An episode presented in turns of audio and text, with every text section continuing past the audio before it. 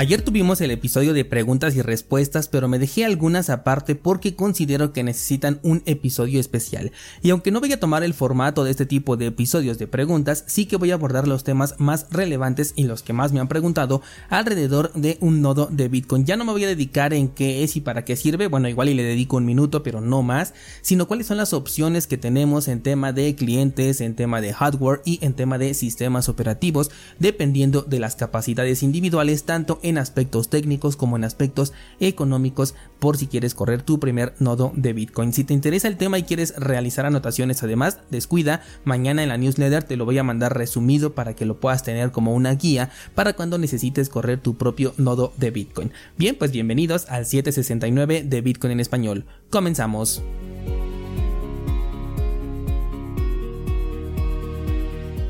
El precio de Bitcoin no siguió subiendo después de haber roto este nivel de resistencia. Bueno, sí subió hasta los 31 mil dólares, pero a partir de ahí ha tenido un movimiento a la baja. Sin embargo, no ha tocado el nivel de soporte que tenemos en este momento. Por ahí nos encontramos la media móvil de 20 periodos en el marco temporal de un día y por el mismo lugar se encuentra también nuestra zona de soporte que en su momento fue de resistencia, por lo que para mí el movimiento aún sigue activo, continuamos en un movimiento alcista con los mismos objetivos que ya habíamos manejado, yo creo que esta semana podríamos estar tocando este nivel de soporte y buscar ahora sí superar el máximo anterior que por el momento ya lo tenemos en los 30.968, le faltó muy poquito para llegar a los 31.000 pero considero que el movimiento sigue conforme lo hemos comentado a lo largo de las últimas semanas, movimiento alcista todavía que tiene objetivos como ya marcamos en los 35.800 y 43.500 aproximadamente.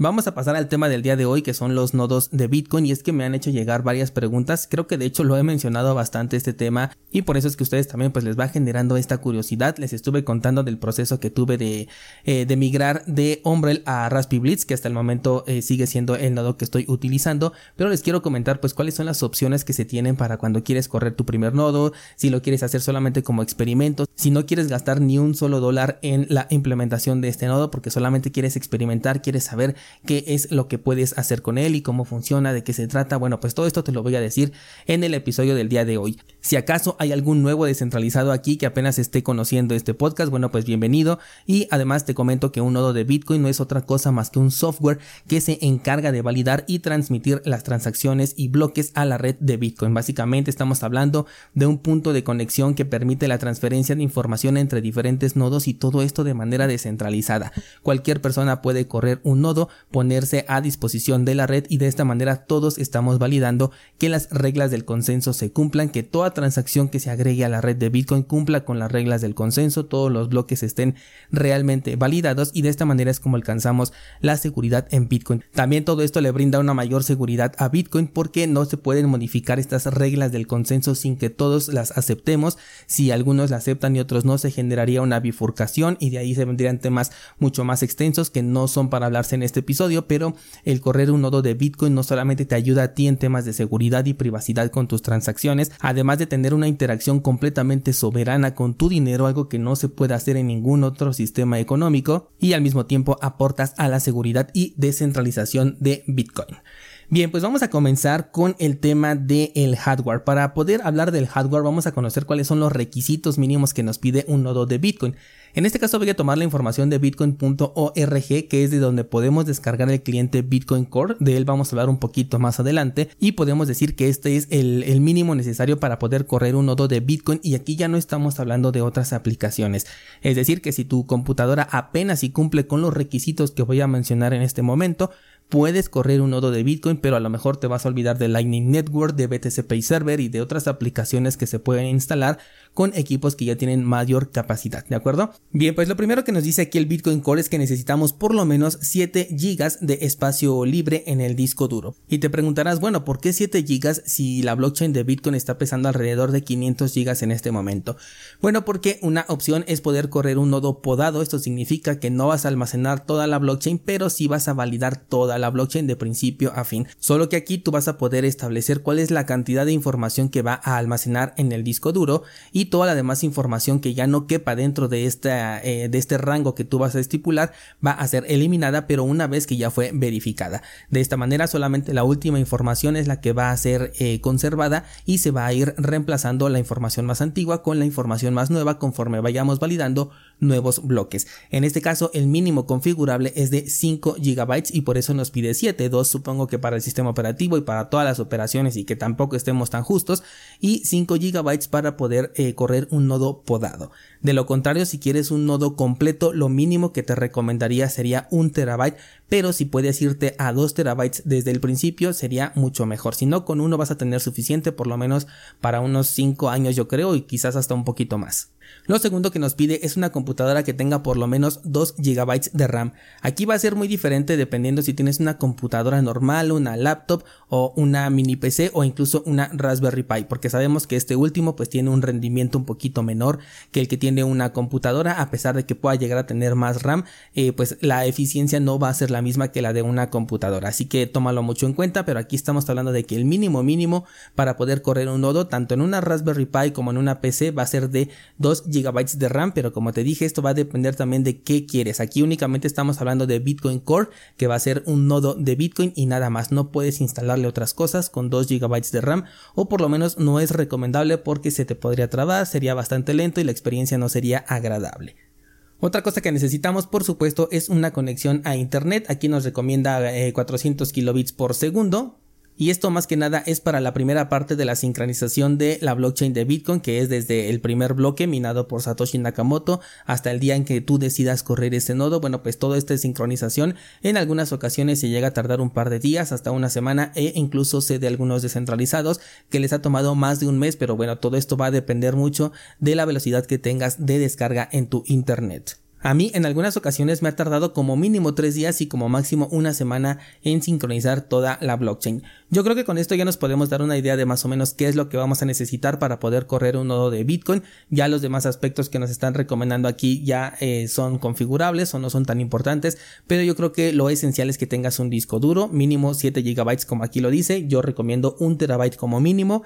Eh, de memoria RAM 2 GB va a ser suficiente para correr lo mínimo de un nodo de Bitcoin. Y por último que tengas una buena conexión a Internet para que esta sincronización de la blockchain no se convierta en un proceso eterno.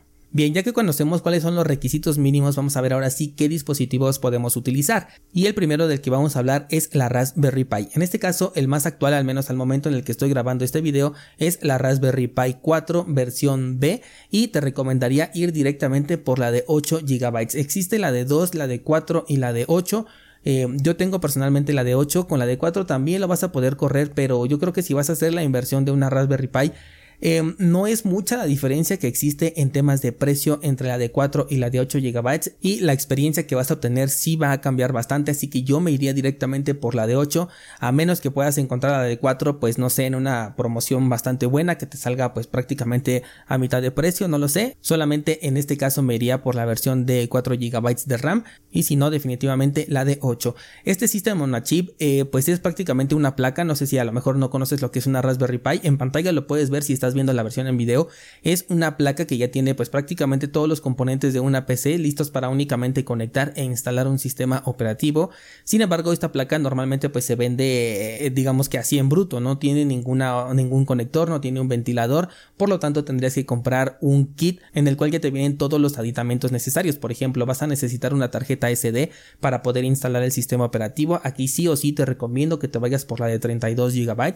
Vas a necesitar un ventilador para mantener tu equipo frío, vas a necesitar una carcasa para que no tengas pues ahí la tarjeta volando, porque también esto podría generar alguna descompostura por temas de eh, que pueda caerle agua, por ejemplo, dependiendo del, del lugar donde lo tengas, de que le va a caer polvo, porque esto pues es inevitable. Entonces sugiero que si le compres directamente el kit, también un switch de encendido y apagado es bastante útil, sobre todo para cuando quieres realizar alguna, eh, alguna, no sé, algún mantenimiento que a lo mejor le quieres quitar el polvo, que lo quieres sopletear eh, o que quieres reiniciar o apagar simplemente el dispositivo, bueno, pues con este switch es más cómodo que eh, estar conectando y desconectando el cable. Normalmente ya lo venden así en plataformas como Amazon, así que puedes acudir directamente a estas plataformas, buscar ahí Raspberry Pi 4 de 8 GB de RAM y ahí te va a aparecer ya eh, el kit o también le puedes poner en el buscador kit y ya vas a ver que ahí te aparece completo. Eh, hay algunos que los venden sin ventilador, no te sugiero que lo compres así porque sí va a ser necesario ya que sí se calienta sobre todo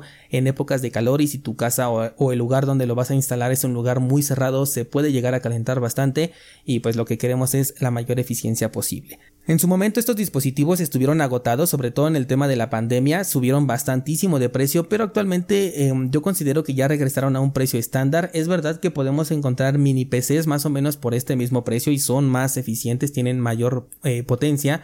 Eh, sin embargo, también ocupan un mayor espacio, a lo mejor no es tan grande o la diferencia pero por ejemplo una Raspberry Pi puedes apilar una sobre otra, no se ven mal, los puedes esconder bastante fácil y una mini PC pues ya ocupa un poquito más de espacio, ya es un poquito más vistosa, esto también ya depende de si tienes una oficina por ejemplo en donde puedes colocar todos estos aparatos, bueno pues quizá este, esto del espacio ya no sea tan importante, en, mi caso yo preferiría ir por la Raspberry Pi, aunque ya si tú quieres un entorno un poquito más profesional eh, y no nada más un entorno de prueba o un entorno personal, definitivamente es mejor que vayas por una mini PC. Y bueno, ya que estamos hablando de ellas, vamos a verlas directamente en este momento. Eh, yo abrí aquí la plataforma de Amazon y simplemente le puse mini PC y puedes encontrarte un montón de opciones. De hecho, ya sabes que puedes ir directamente a YouTube y, descubrir, ¿no? Cuáles son los mejores mini PCs del momento, porque es posible que este episodio lo estés escuchando, no lo sé, igual y hasta un año después y ya la recomendación que yo te pueda hacer en este momento ya no sea la misma. Así que por eso mejor decidí decirte simplemente busca cuáles son las mejores mini PCs, puedes encontrar artículos, videos o simplemente ver cuáles son los más comprados en Amazon. Esta es eh, una depuración bastante sencilla y prácticamente todos ellos van a tener una mayor capacidad. Además por eso te mencioné al principio cuáles son los requerimientos mínimos en temas de hardware que te pide eh, el Bitcoin Core que es el que es más sencillo para que a partir de ahí y con las especificaciones técnicas de la mini PC que tú estés analizando pues ya puedas tomar una decisión. Por ejemplo aquí tengo una que me está diciendo que tiene 16 GB de eh, memoria DDR4 y 500 GB de disco duro. De hecho, 16 GB de memoria RAM es excelente. Yo, como te dije, te recomiendo la de 8, pero si puedes encontrar esta mini PC con 16 GB, pues que mejor. Y 500 GB de disco duro, bueno, pues vas a poder correr un nodo podado. No lo vas a poder tener completo, pero la ventaja es que posteriormente le puedes llegar a comprar un disco duro externo o incluso le puedes cambiar el disco duro interno y ahora sí ya puedes colocar eh, alguno que tenga 1 o 2 terabytes de eh, capacidad de almacenamiento.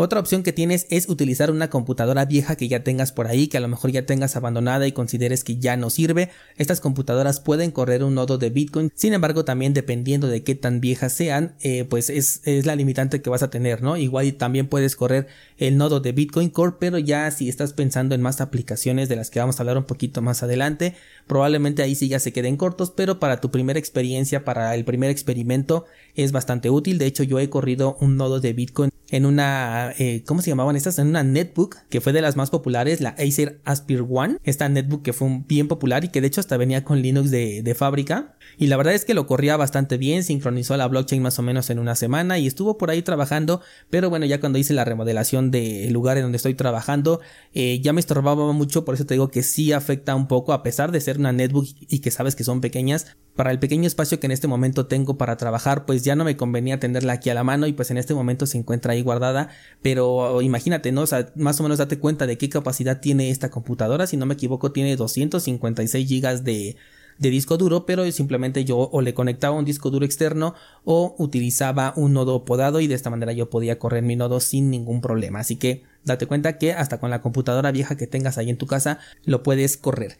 Y por último tenemos eh, la opción de la virtualización. Tenemos, bueno, yo aquí en pantalla estoy mostrando VirtualBox, que es una de las plataformas que yo más he utilizado a lo largo de los años para poder virtualizar diferentes sistemas operativos. Y esto no es eh, otra cosa más que un programa que va a correr dentro de tu computadora y que va a simular otro sistema operativo. Puedes correr Mac, puedes correr Linux, puedes correr Windows, puedes correr una Raspberry, una Raspberry Pi y todo desde la computadora que utilices día a día. Puede ser una Mac, eh, una que utilice Linux o una que utilice eh, Windows. Simplemente tú con esta VirtualBox vas a poder emular otro sistema operativo. Eso sí, aquí la limitante es que vas a necesitar una computadora con algunas especificaciones técnicas un poquito más avanzadas, sobre todo porque vas a tener que repartirle parte de las especificaciones físicas de tu computadora para ambos sistemas operativos, para el que de por sí ya está corriendo tu computadora y aparte para el que le vas a asignar a este entorno virtual. Por ejemplo, en mi caso yo tengo 16 GB de RAM y al entorno virtual que estoy ahorita, con el que estoy ahorita experimentando, le he asignado 4 GB de RAM. Estoy corriendo ahí el nodo de Ombrol en un entorno virtualizado es bastante lento para poder acceder eh, directamente desde la VirtualBox. Sin embargo, eh, los nodos de Bitcoin se pueden acceder de manera remota y cuando yo accedo de manera remota trabaja extremadamente rápido. Bueno, no extremadamente, pero sí es muchísimo más rápido. Ya la experiencia es bastante fluida en comparación con una interacción directa dentro de lo que es VirtualBox. Esto también es muy práctico porque si ya tienes una computadora, bueno, pues no necesitas comprar ningún otro dispositivo, ninguna Raspberry Pi, ninguna mini computadora, ni desempolvar la que tengas por ahí Em, guardada, sino que simplemente en la misma computadora donde ya estás trabajando, siempre y cuando tenga capacidades suficientes para correr un segundo sistema operativo al mismo tiempo, bueno, pues vas a poderlo instalar y todo esto va a ser completamente gratuito y vas a tener la experiencia para poder probar lo que es tener un nodo de Bitcoin. Antes de continuar, te informo que en cursosbitcoin.com puedes encontrar clases en video sobre cómo correr un nodo de Bitcoin tanto en una Raspberry Pi como en Windows, como en Linux, como en un entorno eh, virtualizado aquí con VirtualBox dentro de Windows. Entonces, eh, si tienes alguna duda al respecto y quieres profundizar un poquito más, entras a cursosbitcoin.com y ahí tienes toda esta información. Pasemos ahora a los diferentes clientes que podemos instalar y el primero de ellos va a ser el básico que es el Bitcoin Core. Este lo podemos descargar a través de bitcoin.org y es prácticamente el software básico con el cual vamos a poder trabajar.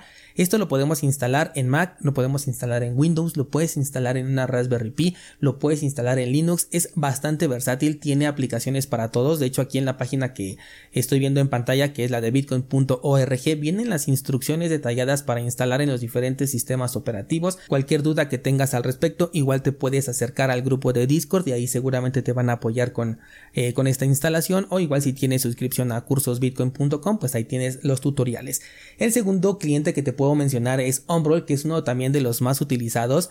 Este es extremadamente sencillo, lo puedes correr en Windows, lo puedes correr en Linux o lo puedes correr en una Raspberry Pi.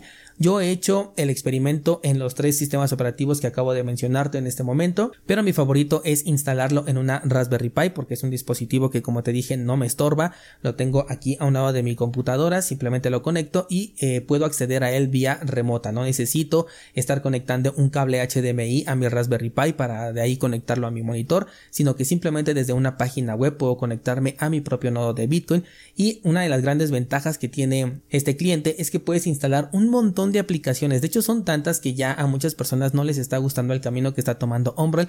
Pero bueno, esto ya va a depender de ti. Y además tú puedes únicamente instalar la aplicación de Bitcoin y alguna otra que, sea de tu interés. Por ejemplo, aquí sí puedes instalar Lightning Network, pero considera que ya vas a requerir un poquito de especificaciones técnicas más altas. Aquí sí ya te recomendaría. De hecho, la propia página te lo recomienda. Déjame ver aquí si me decía 4 u 8 gigas. No me acuerdo, pero ahorita lo vamos a ver. Aquí me aparece. Dice que, ah, con 2 GB, con 2 GB de RAM dice que ya puede correr. Yo no lo recomendaría porque ya he instalado varias aplicaciones y con una de 8 GB de RAM sí se me ha puesto un poquito lento. Entonces, eh, seguramente lo puedes correr con 2 GB, pero te va a limitar mucho en el tema de la instalación de aplicaciones. Que sepas que con 2 GB puedes hacer experimentos, pero a lo mejor no vas a tener una experiencia óptima. Yo sugiero por lo menos 8 eh, GB de RAM y de esta manera sí ya vas a poder instalar ahora sí muchas aplicaciones. Por otro lado tenemos otra opción que es Citadel. Eh, este se parece un montón a Umbrel, también puedes instalar diferentes aplicaciones y de hecho el entorno visual es prácticamente el mismo, o sea, se parecen muchísimo. Sin embargo, es un poquito eh, menos ambicioso en el tema de cuántas aplicaciones vas a poder instalar y todas las aplicaciones que ya están agregando aquí como que se enfocan un poquito más a que sí tengan una utilidad para Bitcoin. Por ejemplo, en Umbrel ya hay aplicaciones incluso para eh, chatear por Telegram o para utilizar ChatGPT y la inteligencia artificial. Y en este momento, en lo que es Citadel, bueno, hasta donde yo sé, no tienen todavía estas aplicaciones y se enfocan un poquito más en lo que es el desarrollo alrededor de Bitcoin. También puedes correr Lightning Network y aquí la única desventaja es que no está abierto todavía para todo el público, tienes que entrar a una lista de acceso anticipado. Yo ya me suscribí y de hecho el día de ayer precisamente me acaba de llegar, me suscribí hace como un mes y ayer precisamente me llegó el correo de que ya puedo descargar el, sistema operativo. Ya lo tengo descargado, pero eh, estoy viendo si puedo virtualizar una Raspberry Pi porque me está costando trabajo. Nunca había virtualizado una Raspberry y no me está dejando realizar la instalación del sistema operativo, pero bueno, ya te contaré un poquito más adelante cómo me va en ese, en ese aspecto. Si no me deja, lo que voy a hacer es comprar otra Raspberry Pi que pueda yo utilizar para diferentes experimentos. Así que muy pronto te voy a hablar sobre este cliente. Si te interesa probarlo, te sugiero que te suscribas lo más pronto posible a la lista de acceso anticipado porque como te dije se tarda más o menos un mes en entregarte el acceso y de cualquier forma en cuanto empiece mi experiencia con este nodo de Bitcoin te voy a hacer saber todos los detalles. Otra opción que tenemos, por ejemplo, es MyNode. Este también ya lo he instalado en otras ocasiones, pero únicamente a manera de prueba. De hecho, también lo puedes ver ahí en los tutoriales de cursosbitcoin.com. Eh, una vez que lo tuve instalado y sincronizado simplemente lo eliminé porque aquí no me gustó mucho que algunas aplicaciones son de pago y otras aplicaciones eh, sí que son gratis cuando todas las aplicaciones son completamente gratis en las demás opciones que te estoy mencionando. Esa es la única razón por la que no me quedé con MyNote pero también es una eh, aplicación bastante sencilla de utilizar. Lo puedes utilizar también en una Raspberry Pi. También aquí tiene instalaciones para algunos otros dispositivos en hardware y de hecho también puedes utilizar por ejemplo una Rock Pro 64 que también es una especie de, de System on a Chip, también una Rock P4 e incluso te viene aquí la opción de descargar una versión para máquinas virtuales. Esto me parece muy interesante porque no lo he visto en otras implementaciones. MyNote también tiene un entorno visual bastante eh, sencillo, bastante fácil de entender y con muchas aplicaciones bastante útiles, no tantas como las de Ombrol, pero por lo menos ibas a tener todo lo necesario para gestionar tus Bitcoin, ya sea en la red principal o en la segunda capa, considerando que algunas de estas aplicaciones, como por ejemplo BTC Pay Server, son de pago.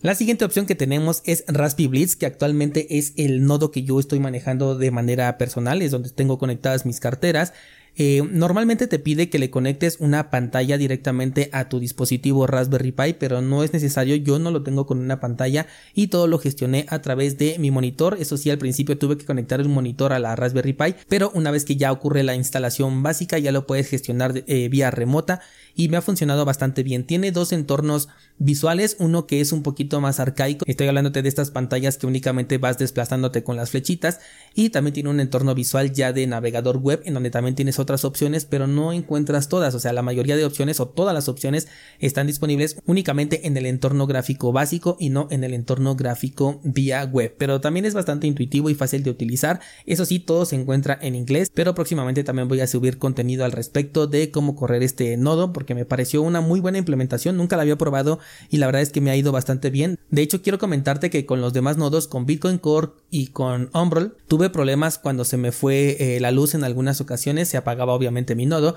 y una vez que regresaba la, luz ya no se sincronizaba tenía que instalar nuevamente la imagen y resincronizar la blockchain porque incluso ni siquiera me, me, tomaba en cuenta todo lo que ya tenía descargado. Por ahí me dicen que a nadie le ha pasado, pero bueno, a mí me pasó tanto en Bitcoin Core como con Umbrel y con Raspberry Blitz. Em, tuve un problemita también por ahí cuando se me fue la luz.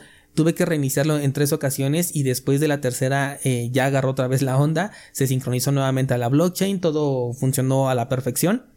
Así que digamos que es el único hasta el momento desde mi experiencia que ha pasado por esta prueba. Por último te quiero hablar de Ronin Dojo, que es esta implementación que nos ofrece Samurai Wallet, en donde también podemos correr un nodo de Bitcoin. Aquí tenemos diferentes opciones, por ejemplo, ellos venden ya directamente un dispositivo diseñado exclusivamente para correr este nodo, que ya viene con todas las especificaciones técnicas y con el software mejor adaptado, pero no es necesario que lo tengas aquí, tú lo puedes correr en una mini PC, también lo puedes correr en un dispositivo Raspberry Pi. Sin embargo, considero que es de los más complicados. Creo que la guía que te ofrece no es muy intuitiva, no te guía paso por paso. Yo ya lo intenté y me quedé a medias, no pude correr mi nodo de Bitcoin, pero eh, voy a hacer un segundo intento en cuanto tenga la oportunidad, porque la verdad me interesa mucho correr un, un Ronin Yo Creo que es de las opciones más interesantes porque la empresa de Samurai Wallet se preocupa muchísimo de la privacidad en los eh, servicios que ofrece y por eso me interesaba correr mucho este, este nodo. Pero bueno, como no pude, me fui a Raspberry Blitz y la verdad es que una experiencia excelente. Pero también pronto voy a seguir probando con Ronin Dojo. Hasta aquí con el tema de clientes y hablando de sistemas operativos, pues creo que ya a lo largo de esta explicación te lo he dicho, puedes correrlo en dispositivos Mac, puedes hacerlo en Windows, en Linux, en dispositivos Raspberry Pi, con sistemas operativos ya sea el de Raspbian OS o directamente con los sistemas operativos de las plataformas que te mencioné como Umbrel que ya es en sí un sistema operativo, Raspberry Blitz también ya es su propio sistema operativo, así que no va a haber ninguna complicación porque tengas el sistema que tengas lo vas a poder correr sin ningún problema. Espero que esta guía te haya gustado y te haya servido. De todas maneras, como te dije, te lo voy a resumir en texto en la newsletter de mañana. Espérala si no estás suscrito. Bueno, pues aquí abajo en las notas del programa tienes el enlace para que te suscribas. Todos los miércoles o la mayoría de miércoles trato de enviarles un artículo informativo donde tengan alguna información que puedan consultar posteriormente allí en formato texto. Algunas veces es independiente del podcast y otras veces va enlazado a los temas que trabajamos aquí, como el día de hoy que hablamos de los nodos de Bitcoin y de las diferentes opciones en sistemas operativos, hardware clientes que puedes utilizar. Eso sería todo por el episodio del día de hoy. Muchas gracias. Cualquier cosa ya sabes que en el grupo de Discord podemos seguir debatiendo y hasta mañana.